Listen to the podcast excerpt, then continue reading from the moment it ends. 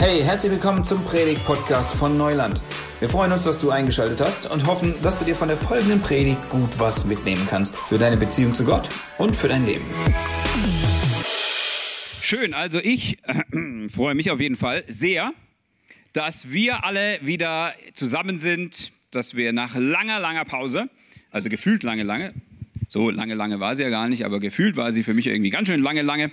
Und ich freue mich total, dass wir heute Morgen wieder zusammenkommen können, um zusammen Gottesdienst zu feiern. Das ist richtig schön und ich habe mich auch im Vorfeld richtig drauf gefreut, auf den Tag heute, zusammen mit euch zu singen und, und Gott anzubeten und ähm, dass wir dann später auch noch Pizza haben und irgendwie noch zusammen essen können, Zeit haben, miteinander quatschen können.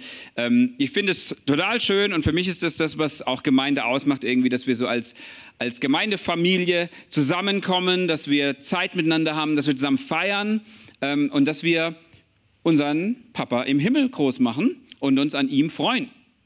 Und deswegen, ich hoffe, ihr konntet es auch schon, ihr habt euch drauf gefreut, könnt es genießen, könnt diese Lieder auch so aus ganzem Herzen singen, die wir singen und ähm, wirklich feiern, weil ein Gottesdienst ist eine Feier. Und was wir so ein bisschen mit der Predigtreihe, die wir jetzt anfangen, ähm, was wir damit machen wollen, ist folgendes, nämlich es ist total cool und schön, wenn wir hier alle zusammenkommen und feiern, aber wenn du mit Jesus unterwegs bist, dann kann im Endeffekt, nicht nur kann, dann soll jeder Tag in deinem Leben ein Gottesdienst sein. Das ist nicht immer eine Feier, so wie wir es jetzt sonntags erleben, aber trotzdem dürfen wir jeden Tag in einer tiefen Freude über diesen Gott leben und dürfen das für uns feiern und innerlich feiern. Und diese Freude kommt hoffentlich auch dann nach außen, ähm, sodass dass es, dass es sichtbar wird, ey, wir haben eine tiefe Freude in uns. Ja, wir reden nicht nur über Freude, sondern da ist auch eine tiefe Freude. Genau, und Freude ist ein, ist ein mega schönes Thema. Und ich habe mal eine Frage an euch zu Beginn. Worüber hast du dich das letzte Mal so richtig gefreut? Also ruft einfach mal rein so. Was war so das letzte Mal, wo ihr so richtig gefreut habt? Ja, das kann so, so deutsch sein, so, hey, mein großer Fuß, der hat gerade gewackelt. Ich war voll emotional oder vielleicht sind auch so ein paar Extrovertiertere bei euch, die so sagen, ja, yeah, mega cool. Also, worüber habt ihr euch das letzte Mal richtig gefreut? Hotelzimmer. Hotelzimmer. Im, im Urlaub oder wie? Ach, das ist doch gut. Was noch? Ein Tag am Meer. Ein Tag am Meer. Wie schön. Urlaub. Urlaub. Ich weiß noch jemanden. Simone, worüber hast du dich gefreut? Du hast uns am Montag erzählt. Das ist das eine und? Also du hast so viel Freude und du weißt es nicht mehr. Deutschland ist Basketball-Weltmeister. Da haben sich wahrscheinlich jetzt nicht so wahnsinnig viele drüber gefreut, aber du hast die Freude. Vielleicht haben sich manche von euch gefreut, äh, dass Deutschland mal wieder ein Spiel gewonnen hat. Vielleicht hat der eine oder andere da auch so ein inneres Jubeln gehabt, keine Ahnung. Ähm, ich habe mich auch gefreut, so, äh, bevor wir in Urlaub gefahren sind, habe ich an unserem Bus rumgeschraubt und der hat neue Vordersitze gekriegt. Ja? Also der hat jetzt 400.000 Kilometer drauf und da sind die Sitze natürlich so ein bisschen durch. Und dann habe ich den neue Sitze eingebaut. Und das ist der Hammer, ne? Ich bin gefahren und wenn du in eine Kurve fährst, dann fliegst nicht aus dem Sitz raus, sondern du hast so eine Schale wieder drin. Also die meisten von euch haben wahrscheinlich so gut geschalte Sitze, ne? Aber vorher bei uns, man muss sie immer irgendwo festhalten, damit man nicht aus der Kurve fliegt.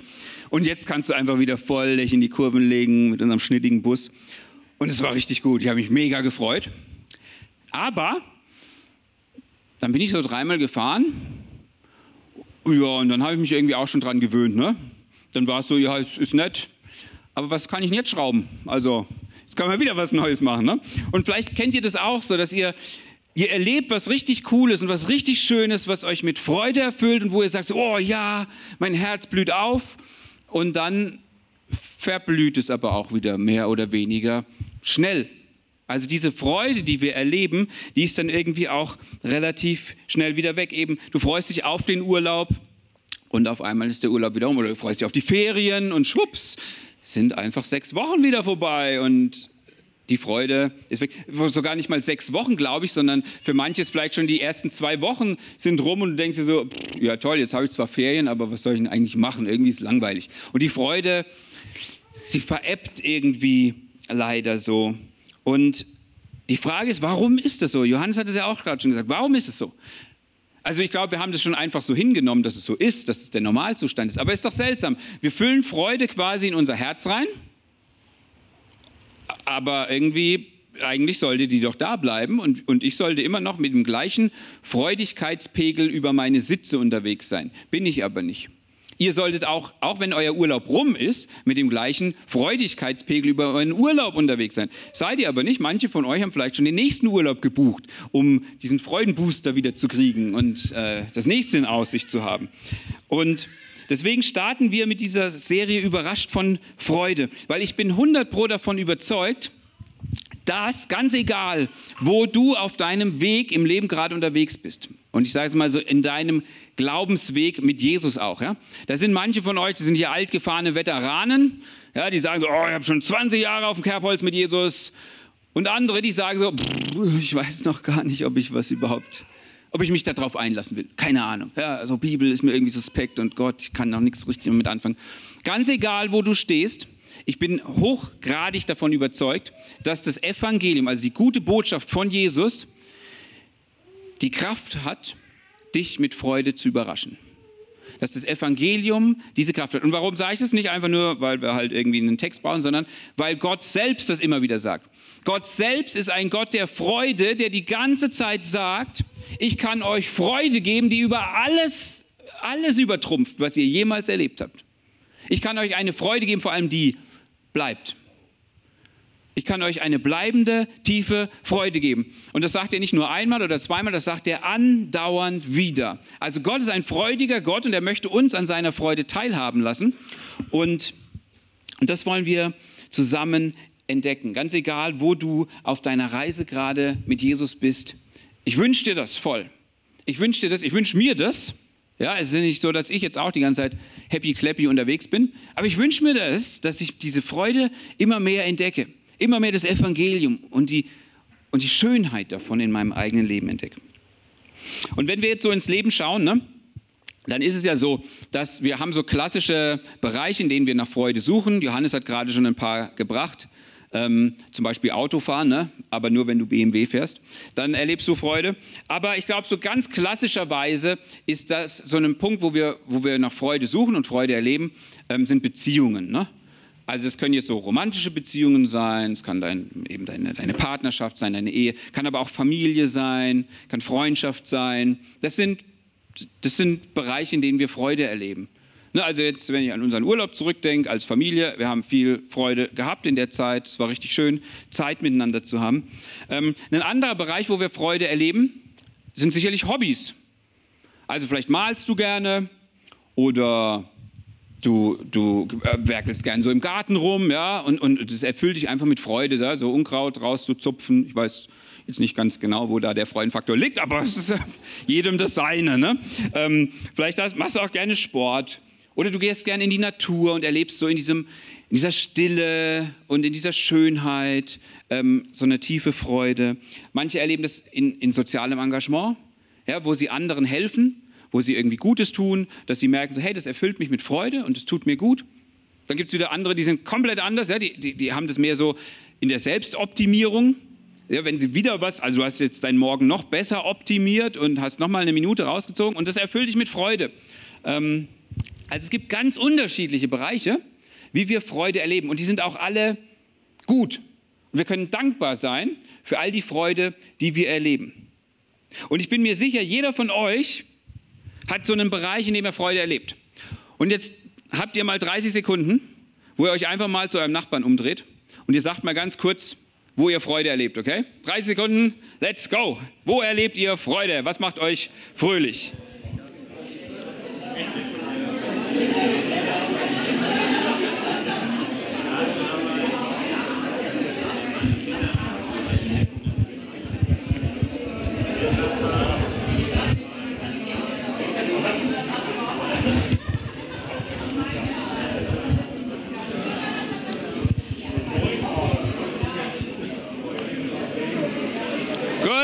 genug der Freude.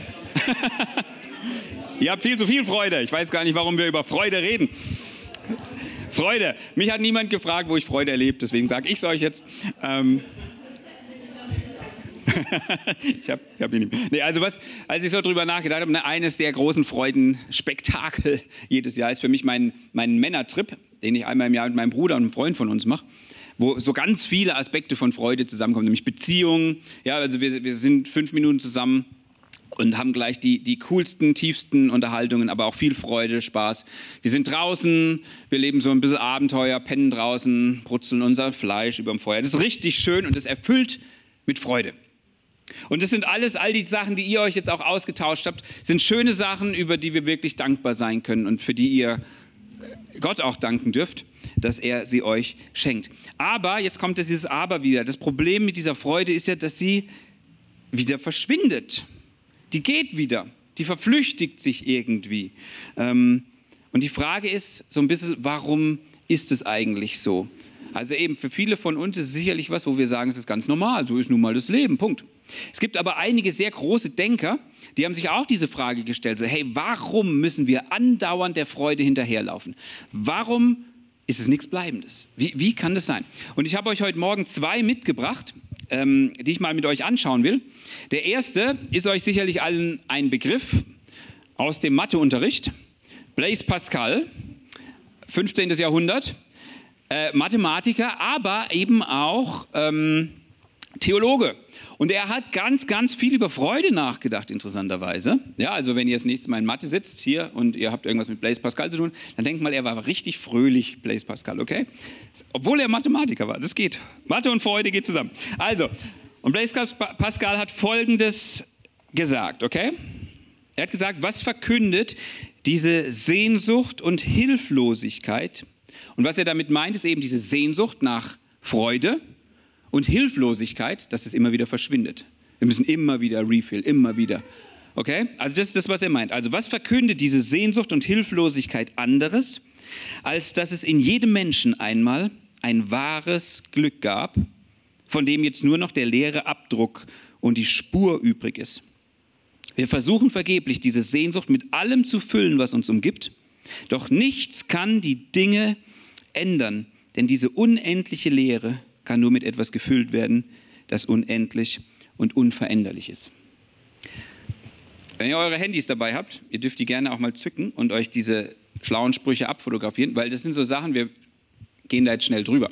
Aber die sind wirklich tief und die haben da ganz schön lange drüber nachgedacht, diese Leute. Und der gute Blaze, was er im Endeffekt sagt, ist, er sagt, hey, diese Tatsache, von der wir gerade gesprochen haben, dass wir immer wieder diesen Refill brauchen, ist für ihn ein Hinweis darauf, dass es einmal ein wahres Glück in uns gab. Und wir haben noch so einzelne Abdrücke, wir haben noch eine Ahnung davon, wir haben noch die Idee davon. Und jetzt versuchen wir mit allem, was wir Fröhliches erleben und was wir Gutes erleben, denken wir, ah, das ist es jetzt und das muss mich jetzt erfüllen. Mein Urlaub, der muss mir jetzt die Erfüllung geben. Mein Partner muss mir jetzt die Erfüllung geben. Meine, meine, meine Zeit draußen, mein Männertrip oder was auch immer es bei euch ist, muss jetzt die Erfüllung bringen, nach der ich ultimativ suche. Und, und Blaise Pascal sagt, das geht nicht, weil das kann es überhaupt nicht bringen, weil das sind alles endliche Dinge. Aber wir brauchen was, was Unendliches. Als ich die Predigt geschrieben habe, ne, da war es so richtig heiß und ich habe mir überlegt, wie kann man es gut darstellen. Ich habe gedacht, es ist so, wie wenn du dich auf dein Lieblingseis freust. Das steht im Kühlschrank ja, für mich wäre das so irgendwie Karamell mit so einer leichten Salznote. Mmh, mega. Und du gehst jetzt zum Kühlschrank, ja, und du machst die Kühlschranktür auf und da steht es, dein Eis, und du reißt es raus, reißt den Deckel ab und es ist leer. Es ist komplett leer, ja? Und du guckst rein und denkst, das kann doch nicht sein, das war mein Eis. Und dann schaust du in deinen Kühlschrank und dann siehst du, ah cool, der ist da hinten so ein bisschen vereist, ne? da hat so eine Eiskruste. Und dann nimmst du dein Eis und dann kratzt du hinten die Eiskruste ab in dein Gefäß rein und denkst dir, na, es ist halt kein Karamell, Salz, aber ist halt auch irgendwie Eis und du futterst die vereiste Kruste vom Kühlschrank. Und so in der Art ist das, wie wir leben. Wir denken so, diese Dinge um uns herum, die können uns das jetzt geben, aber sie können es nicht, weil sie sind eben nicht Karamell, Salz, sondern sie sind nur die Kruste hinten. Ein anderer, den wir hier oft zitieren, ist ähm, C.S. Lewis. Ähm, ihr kennt ihn vielleicht eben aus den Chroniken von Narnia, aber er hat unheimlich viele sehr, sehr tolle Bücher geschrieben. Wir haben auch einige ähm, auf dem Büchertisch hier. Und lustigerweise habe ich erst ähm, dann später herausgefunden, die, die Biografie seines Lebens heißt Überrascht von Freude. Und das war für ihn ein Thema, was ihn tatsächlich zum Glauben geführt hat. Er war Atheist und hat gesagt, es ist alles, es gibt nichts, sinnlos. Und er hat darüber nachgedacht, wie, wie, wie kann das sein, wo kommt dieses, diese Leere in mir her und gleichzeitig diese Sehnsucht. Wie, wie kann das sein, dass ich eine Sehnsucht empfinde, die durch nichts gestillt werden kann? Und er kommt, äh, er, er hat mal Folgendes geschrieben, er hat gesagt, die Bücher oder die Musik, in denen wir die Schönheit gefunden zu haben glauben, werden uns enttäuschen, wenn wir uns auf sie verlassen. Denn sie sind nicht die Sache selbst, sie sind nur der Duft einer Blume, die wir selbst nicht gefunden haben, das Echo einer Melodie, die wir selbst nicht gehört haben, Nachrichten aus einem Land, das wir nie besucht haben.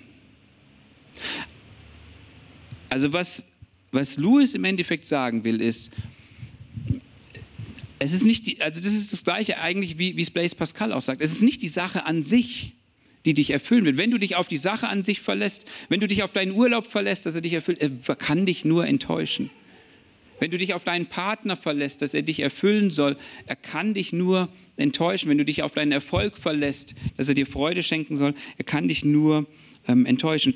Äh, was, was Louis sagt, ist, dein Urlaub ist eigentlich mehr so ein Hinweis auf eine Ruhe und Entspannung, die du dir wünschst, die aber noch viel größer ist dein Hobby, das du hast, ist, ist eigentlich nur eine Ahnung von einer vollkommenen Freude und Erfüllung, die dich noch viel mehr befriedigen wird. Also was, was Louis im Endeffekt sagt, ist, ähm, die Sehnsucht, diese Sehnsucht in dir, diese ganzen Versuche, Freude zu finden, ist eigentlich wie so ein Kompass.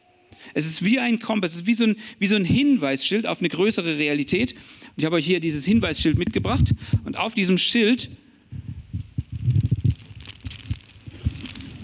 steht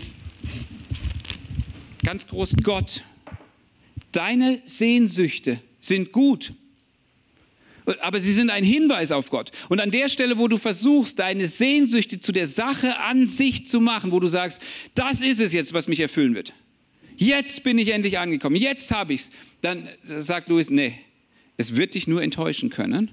Aber er sagt, wenn du es siehst als einen Hinweis, dass du sagst, hey, eigentlich sehne ich mich danach und ultimativ werde ich meine Sehnsucht bei Gott gestillt bekommen, dann sind sie, dann sind sie gut. Und so ähm, weist er uns hin, dass er sagt, auf, nach was wir eigentlich uns zutiefst sehnen, ist eigentlich Gott. In all unserer Sehnsucht, in all dem Sehnen, was wir in unserem Herzen erleben, sehen wir uns nach Gott, weil er ist die Quelle und der Ursprung aller Freude. Und Louis hat es dann so gesagt, er hat gesagt, wenn ich in mir eine Sehnsucht spüre, die durch keine Erfahrung dieser Welt gestillt werden kann, ist die wahrscheinlichste Erklärung dafür, dass ich für eine andere Welt geschaffen wurde. Es ist das, was Blaise Pascal gesagt hat, da sind noch Spuren des Glücks, des vollkommenen Glücks in uns zu finden. Und Louis sagt, hey, was du hier erlebst, dafür bist du eigentlich gar nicht geschaffen worden.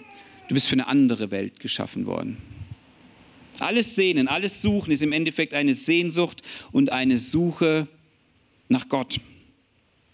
Und deine Sehnsucht und deine nach Freude ist eigentlich sowas wie, wie ein Hinweisschilder, das dich auf Gott hinweist. Und die große Frage ist, wenn wir uns das alles anhören, ist, glaubst du das? Glaubst du das? Kann, kannst du das glauben? Ich meine, hier sind Männer, die haben so richtig viel und so richtig krass tief nachgedacht und haben das beobachtet. Und sie kommen zu diesem Schluss, dass ihre Seele erst zufrieden sein wird, dass sie erst wirkliche Frieden und Freude gefunden haben wird, wenn sie sie in Gott findet. Aber glaubst du das? Wisst ihr, hättet ihr mir das vor 20 Jahren erzählt, dann hätte ich definitiv Nein gesagt. Absolut Nein. Weil Freude und Gott geht gar nicht. Also für mich war Gott vielmehr der Freudenkiller. In, meinem, in meiner Vorstellung war Gott wie so eine, wie so eine dunkle Wolke über Mordor, ja, die sich so über fruchtbares Land schiebt und alle Freude und alle Helligkeit rausnimmt. Und jetzt ist das Leben nur noch grau und traurig. Gott und Freude gingen für mich absolut gar nicht zusammen. Also Glaube, ja, das hat für mich vielleicht wart ihr, ja, manche von euch waren vielleicht in Italien im Urlaub oder auch äh, ja, Griechenland. Ähm, und dann gehst du da in, guckst dir eine Stadt an und du gehst in die Kirche. Und was ist das Erste, was gesagt wird? Psst, psst, Kopf runter. Und es ist ja in Ordnung, ne? es gibt diese Momente, wo wir eine heilige Scheu haben dürfen, aber oftmals ist es unser ganzes Bild von Gott, dass wir denken, so muss ich Gott begegnen. So, uh, bloß, ja, ja also ich bin gar nicht da. Und, und das ist das Bild, was wir mitbringen, wo wir denken, hey, Gott und Freude geht gar nicht zusammen. Und vor allem, hey, für, für, ich glaube, für, für, für euch Jugendliche ist es die mega Herausforderung. Ihr habt diese super Glamour, shiny Welt, die euch alles verspricht und die, ach, in allen Farben sagt und sagt, oh, bei mir findest du Freude und Freude, Freude über Freude. Und auf der anderen Seite Gott. Und denkst du, äh, da muss ich irgendwie Sonntagmorgens in den Gottesdienst und dann wollen die noch andere Sachen. Das passt irgendwie nicht zusammen. Also Gott und Freude. Und deswegen ist die Frage, die ich dir stellen will, einfach, glaubst du, dass Gott dir Freude schenken kann? Glaubst du, dass Gott tatsächlich diese ultimative Quelle der Freude ist. Und das ist auch, das ist auch der Grund, warum wir diese Predigtreihe machen. Und vielleicht sagst du jetzt auch nicht, ja, nicht so extrem, wie ich es früher gesagt habe, nee, okay, Gott nimmt mir nicht die Freude. Ja, vielleicht bist du nicht so weit. Aber trotzdem sagst du, hm, aber ich weiß nicht, ob Gott mir wirklich Freude schenken kann. Ne? Also, ob Gott jetzt wirklich, ob Gott jetzt wirklich derjenige ist, der mir diese Sehnsucht in mir stillen kann, ich, ich, ich bin mir unsicher. Ja? Und deswegen möchte ich euch alle dazu einladen, dass ihr euch darauf einlasst, auf diese Frage. Und egal, wo du jetzt stehst, ja, nicht einfach sagst, ja klar glaube ich das oder nö, glaube ich nicht, sondern dass wir uns zusammen auf die Suche machen.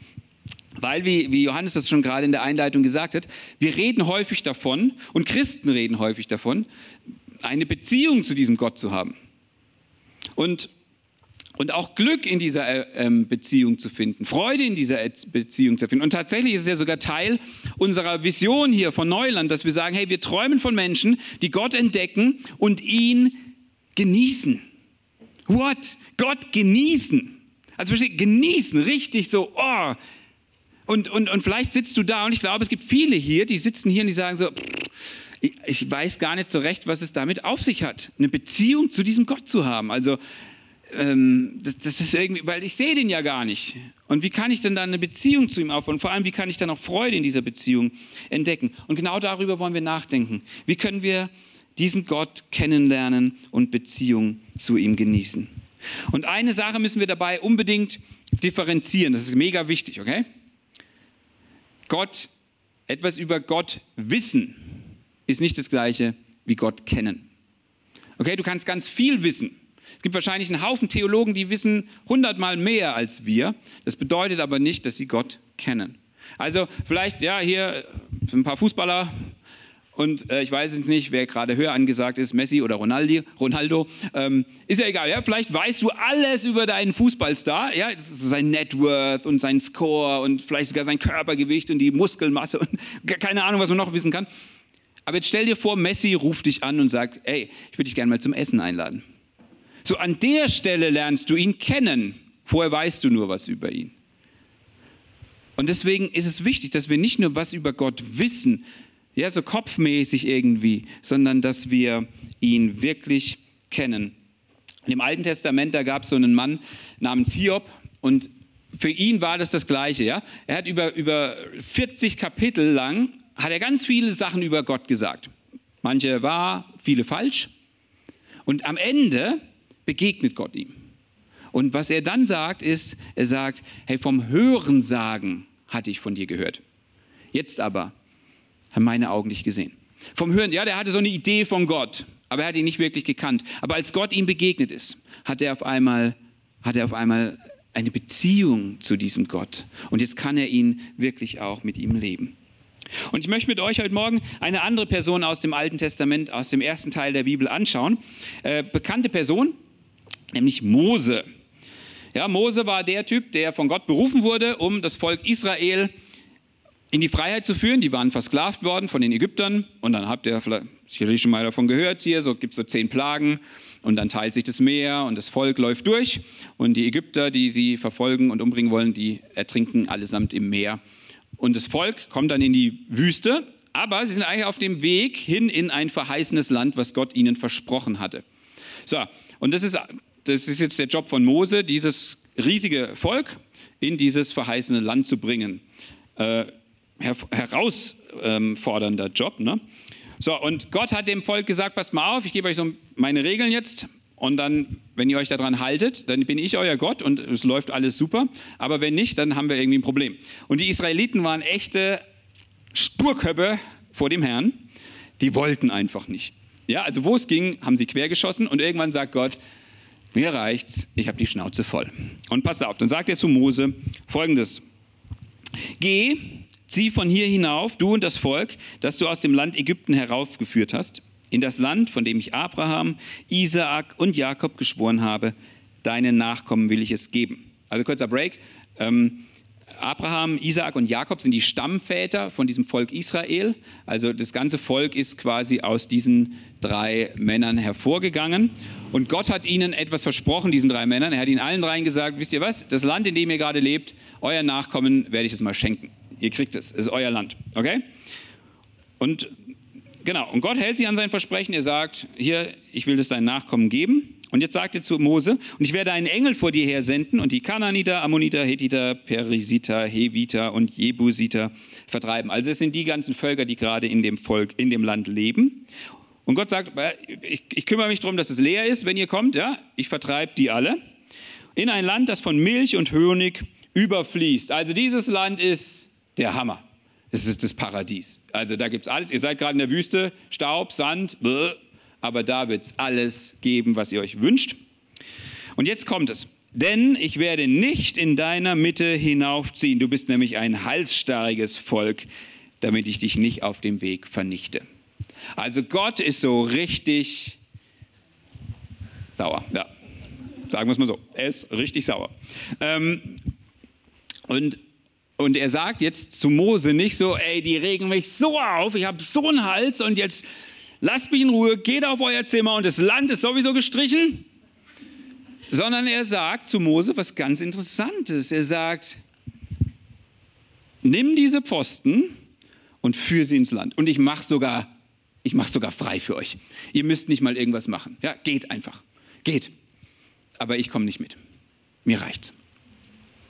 Und jetzt überlegt es mal kurz, was da passiert. Also Mose bekommt hier das Ziel seines Lebens präsentiert auf dem Silbertablett. Okay, deine Berufung, du kannst sie haben. Deine Berufung ist, bring das Volk dahin. Go for it. Ähm und jetzt bezieht es mal kurz auf dich. Mal angenommen, Gott begegnet dir in irgendeiner Form, ja, schickt einen Engel oder sonst was. Er begegnet dir und er sagt, pass mal auf, ich schenke dir ewiges Leben. Einfach so. Kannst haben. Ja, leb, leb einfach weiter, wie du willst. Und am Ende deines Lebens alles safe, alles gut. Kommst in den Himmel rein, es wird alles super. Okay? Aber ich bin nicht dabei. Ich bin raus. Ja, mach einfach weiter und, und am Ende alles safe, alles gut.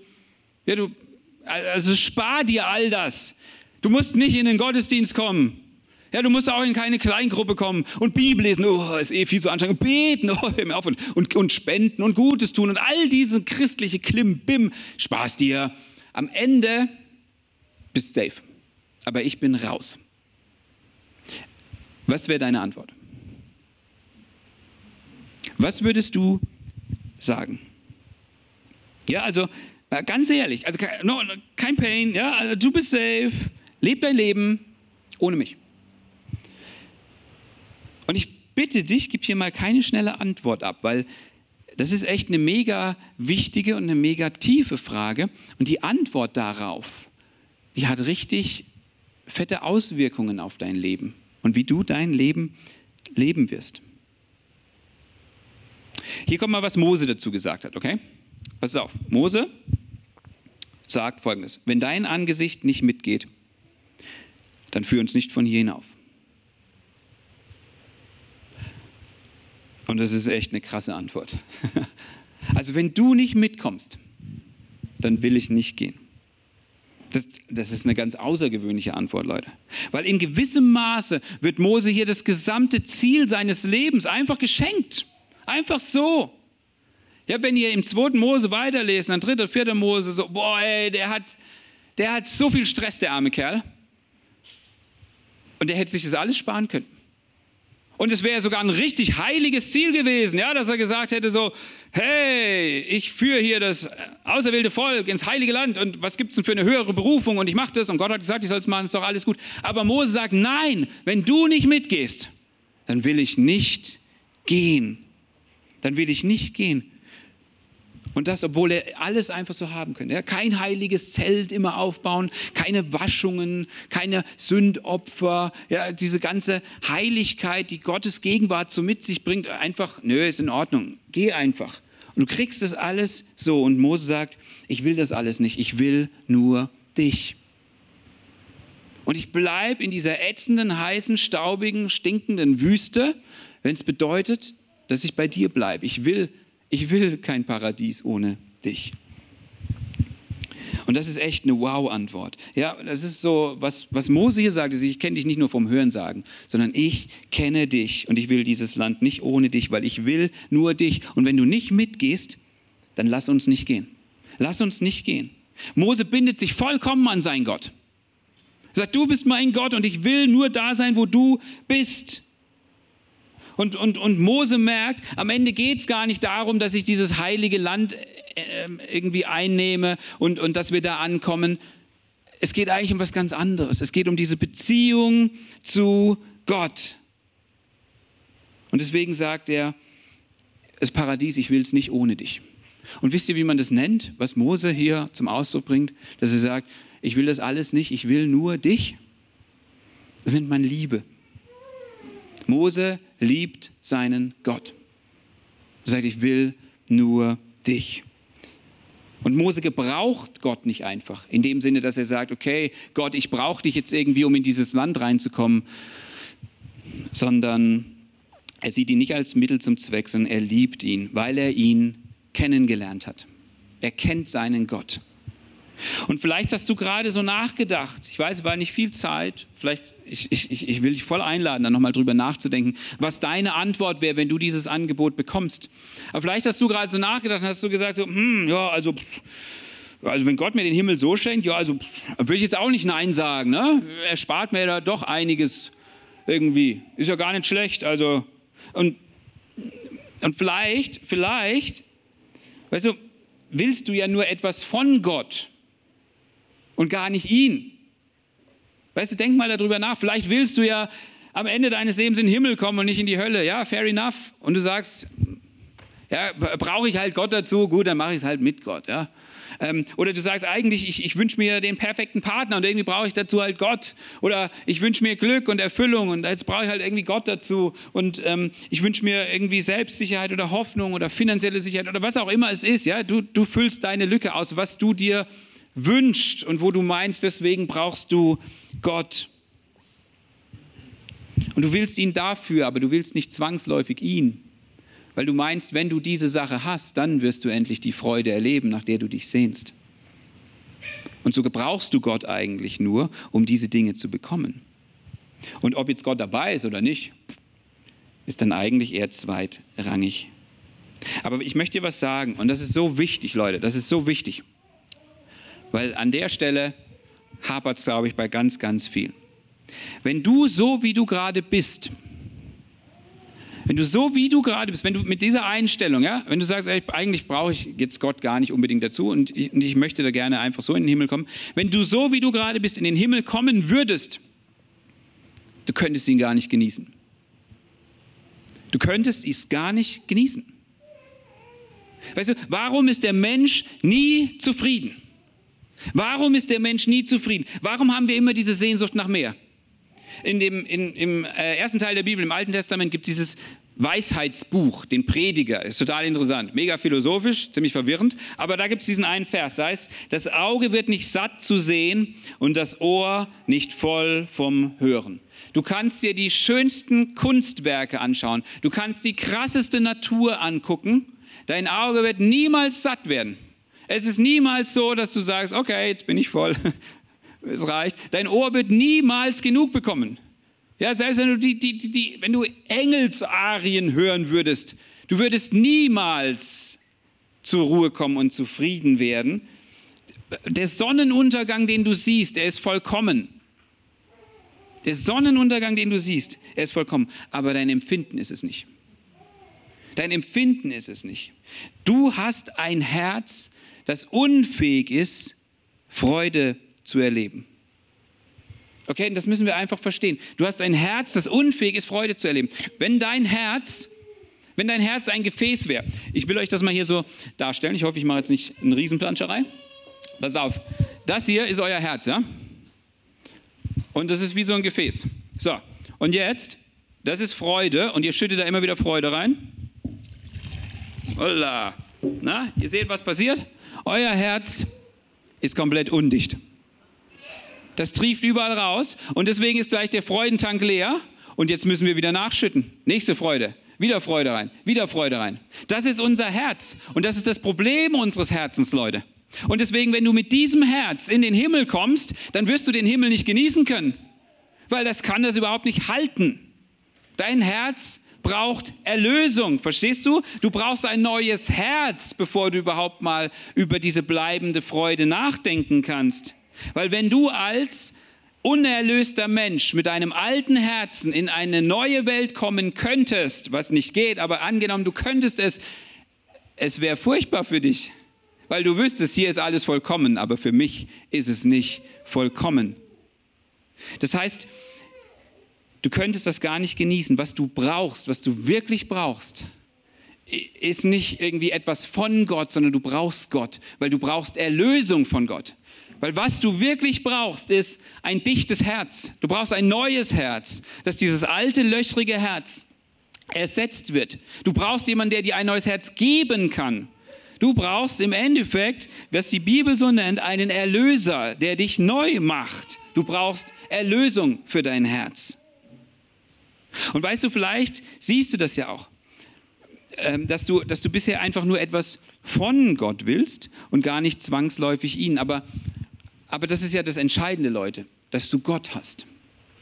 Dass wir Gott haben. Der Schlüssel zu einem Leben in der Freude liegt genau in Gott, nicht in dem, was Gott uns irgendwie gibt nebenher. Da können wir uns über alles freuen, das ist mega.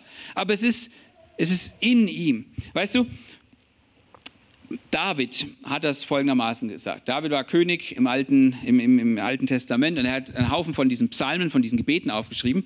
Und da gibt es einen wunderschönen Psalm, Psalm 16, da heißt es, Du zeigst mir den Weg zum Leben.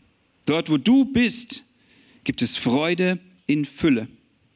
Ungetrübtes Glück hält deine Hand ewig bereit. Dort, wo du bist, gibt es Freude in Fülle. Weißt du, was den Himmel eigentlich zum Himmel macht und was die Hölle zur Hölle macht? Also was macht den Himmel zum Himmel? dass es da ewig ist und unendlich und wunderschön und vollkommen. Ja, es sind sicherlich alles Aspekte, die toll sind, aber was den Himmel zum Himmel macht, ist Gottes Gegenwart. Leute, dass Gott da ist. Und was die Hölle zur Hölle macht, ist Gottes Abwesenheit. Dass Gott vollkommen abwesend ist. Es ist seine Gegenwart, die den Himmel erst himmlisch macht. Okay? Und deswegen sagt sagt David, wo du bist, gibt es Freude in Fülle. Und das ist jetzt nicht so gemeint, dass, dass, dass Gott irgendwie so einen Ort gefunden hätte und der Ort ist jetzt dieser Ort der Freude, sondern es ist vielmehr so, dass da, wo Gott ist, da ist Freude. Und an der Stelle, wo er in dir ist, ist Freude. Und zwar in Fülle. Und das ist das Versprechen, das wir haben können, dass wir Freude in Fülle in der Beziehung zu Gott genießen dürfen. Gott ist der Schlüssel zu einer bleibenden und tiefgehenden Freude. Und jetzt merkt ihr hier, wie zwei Dinge so zusammenkommen, okay? Da ist auf der einen Seite unser unerlöstes Herz, dieses löchrige Ding, das, das Vergebung braucht, das, das Heilung braucht, weil es kaputt ist und auf der anderen Seite brauchen wir die Beziehung zu Gott, um, äh, um diese Freude erleben zu können. Und ihr merkt jetzt, wie all diese beiden Dinge in einer Person zusammenkommen, nämlich in Jesus. Weißt du, in ihm bekommst du nämlich neues Leben. In Jesus bekommst du ein neues Herz. Er ist der Erlöser, den dein Herz braucht. Er ist die Rettung für dein Herz. Er hat es gesagt, ich kann dich neu machen, wenn du willst. Ich kann dir neues, ewiges Leben geben und gleichzeitig ist Jesus der Weg in Gottes Gegenwart. Jesus hat gesagt, niemand kommt zum Vater als nur durch mich. Jesus hat gesagt, ich bin der Weg und die Wahrheit und das Leben. Okay? Das heißt, in Jesus kommt genau das zusammen. Versteht ihr? Du kriegst neues Herz und du kriegst die Beziehung zu diesem Gott. Und das ist, das ist die Rettungsbotschaft, das ist das Evangelium im Endeffekt, die gute Botschaft, die Jesus gebracht hat. Wisst ihr, Jesus ist nicht nur gekommen, damit, das, wir kriegen es manchmal so falsch in den Kopf, dass wir sagen können, alles klar, Jesus ist gekommen, jetzt ist ja alles gut und am Ende meines Lebens, ja, dann komme ich irgendwie in den Himmel. Streicht das komplett. Das ist, sorry, ich sage es mal sogar, das ist Bullshit, das ist Quatsch. Weil mit deinem unerlösten Herzen wird der Himmel nicht der Himmel sein. Du findest diese Freude nur, wenn du ein neues Herz bekommst und du findest sie nur in der Beziehung zum Vater. Du brauchst Jesus und du brauchst Erlösung und du brauchst dieses neue Herz. Und Gott möchte dir genau das schenken. Gott möchte dir genau das schenken, damit du diese Freude erleben kannst. Und jetzt pass auf, dieses neue Herz, dieses neue Herz, das bekommst du ganz allein, indem du Gott darum bittest indem du Jesus bittest und sagst, schenk mir das. Ja, das ist ein Geschenk. Das ist das, was die Bibel als Gnade bezeichnet. Weil du kannst dir das nicht irgendwie verdienen. Es ist nicht, dass du jetzt hier sitzt und sagst, jetzt habe ich mir einen Punkt gesammelt und jetzt kriege ich das sicher. Nein, es ist ganz alleine, dass du zu Jesus gehst und sagst, Herr Jesus, ich, ich möchte dieses neue Herz, weil ich möchte diese Freude erleben, von der du sprichst. Du kannst nichts anderes tun. Ja, alles andere Ganz egal, wo du dich bemühst, ja, dass du vielleicht irgendwie mal Gutes tust, dass du Geld spendest, dass du in den Gottesdienst gehst, dass du vielleicht Bibel liest. Das wird alles gar nichts ändern und nichts bringen. Es ist ganz alleine Gottes Wille und Gottes Sache, dir dieses neue Herz zu geben. Und alles, was du tun kannst, ist zu sagen, Herr, bitte, gib mir das. Ich brauche das. Ich will das. So, aber jetzt pass auf. All das, was du dann tun kannst, ja, dass du zum Beispiel in den Gottesdienst gehst, dass du in eine kleine Gruppe gehst, dass du Bibel liest, dass du betest, dass du Gott suchst. All das wird sehr wohl Auswirkungen darauf haben, wie sehr du jetzt diesen Gott genießt und wie sehr du Freude in ihm erlebst. Pass auf, ich will, ich will schließen mit einer letzten Illustration, okay? Dann sind wir durch. Wir hatten ja eine lange Pause, deswegen durfte ich heute auch ein bisschen länger machen. also stell dir vor, ein Mann hat zwei Söhne, ja, Peter und Paul. Und ähm, Peter, der freut sich schon jeden Morgen, wenn er aufsteht, dass er mit seinem Vater frühstücken kann, ja. Und wenn der dann wieder heimkommt, der Vater, dann fragt er ihn, hey, geh mal irgendwie ein bisschen Fußball spielen oder geh mal ins Freibad, mach mal was zusammen.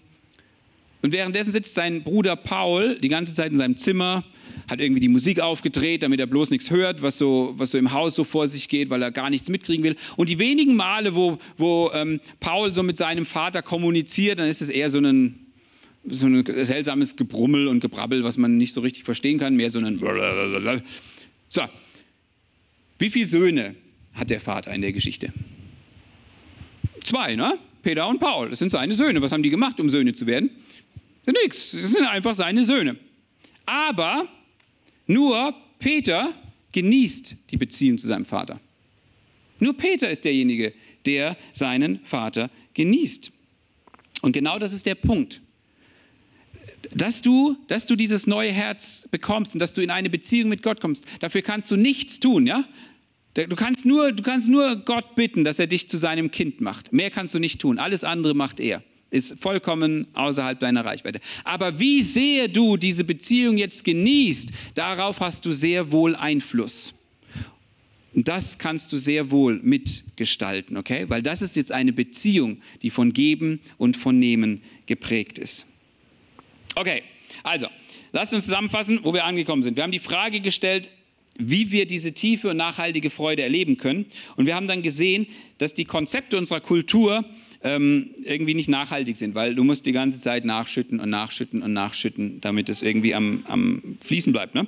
Und dann haben wir uns so ein paar große Denker angeschaut und haben gesehen, dass, dass die diese Idee reingebracht haben, dass da was in uns ist und dass es uns darauf hinweist, dass es alle Sehnsüchte, die wir haben und die wir in uns haben, dass sie eigentlich ein Hinweis sind auf Gott. Und dann haben wir diese These in den Raum gestellt, dass diese Freude, nach der wir uns suchen, äh, nach der wir uns sehnen, eigentlich in der Beziehung zu Gott zu finden ist.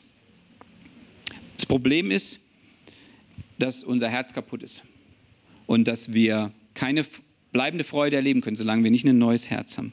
Aber Gott möchte dir genau das schenken. Und deswegen hat er seinen Sohn geschickt, damit wir neu gemacht werden können, in Beziehung mit ihm leben können und somit an seiner göttlichen Freude teilhaben können. Okay, und das war jetzt mal so einleitend, okay? Die Hauptfrage bleibt, die ich euch stellen möchte heute Morgen. Glaube ich, dass Gott mir eine Beziehung schenken kann, die von tiefer, überschwänglicher Freude geprägt ist? Und wenn das so ist, wie kann ich diese Freude erleben? Das werden wir uns die nächsten Male anschauen, okay, wie das praktisch aussieht. Aber für heute ist das so die Frage, glaubst du das eigentlich? Und ich möchte euch, wir machen jetzt eine kleine Zeit der Stille, wo das nochmal so ein bisschen sacken kann. Und ihr könnt in der Zeit über diese Fragen nachdenken. Wir haben immer diese Fragen, Schritt ins Neuland, ja, dein Schritt ins Neuland, weil wir wollen, ich, wir wollen nicht einfach nur jetzt konsumieren und ich möchte euch da voll zu einladen und eigentlich zu aufrufen. Sitzt nicht einfach nur hier drin, hört euch das an und sagt, oh, das war richtig gut und dann geht heim und macht einfach vorher wie, äh, weiter wie vorher. Das wäre Zeitverschwendung. Deswegen geht einen Schritt und je nachdem, was für euch dran ist, überlegt euch, was euer Schritt ist. Ich habe hier einfach mal drei, drei Dinge, die ihr mal durchdenken könnt. Das erste ist, wo suchst du bisher nach Freude? Kannst du glauben, dass Gott Freude in Fülle für dich bereithält? Und was lässt sich daran zweifeln?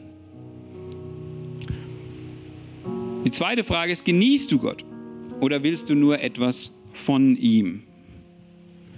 Also es ist eine sehr wichtige Frage. Willst du Gott oder willst du nur was von ihm? Wo du bist, gibt es Freude in Fülle, sagt die Bibel. Und deswegen will ich dich herausfordern, dass du dir in den kommenden zwei Wochen, bis wir uns wiedersehst, einfach mal jeden Tag eine Zeit nimmst, eine feste Zeit nimmst, wo du Gott suchst, wo du ihm begegnest, wo du mit ihm redest, wo du deine, deine Gedanken, Fragen und Zweifel einfach mal vor ihn legst. Fang an, ihn zu suchen. Anders kannst du es nicht machen. Wenn du ihn schon kennst, dann such ihn mehr. Such die Freude bei ihm. Such sie nicht in anderen Dingen. Also eben, geh Schritte. Und das dritte ist, hast du schon ein neues Herz bekommen? Und wenn nicht, dann bitte Gott um diese Gnade, dass er dir dieses neue Herz schenkt. Das war der Predigt-Podcast von Neuland. Wir hoffen, du konntest dir gut was mitnehmen, einen Schritt in dein eigenes Neuland machen und Gott mehr entdecken. Wenn du Fragen hast oder einfach so mal Kontakt zu uns aufnehmen möchtest, schreib uns einfach eine Mail an hallo at neuland-church.de. Bis zum nächsten Mal.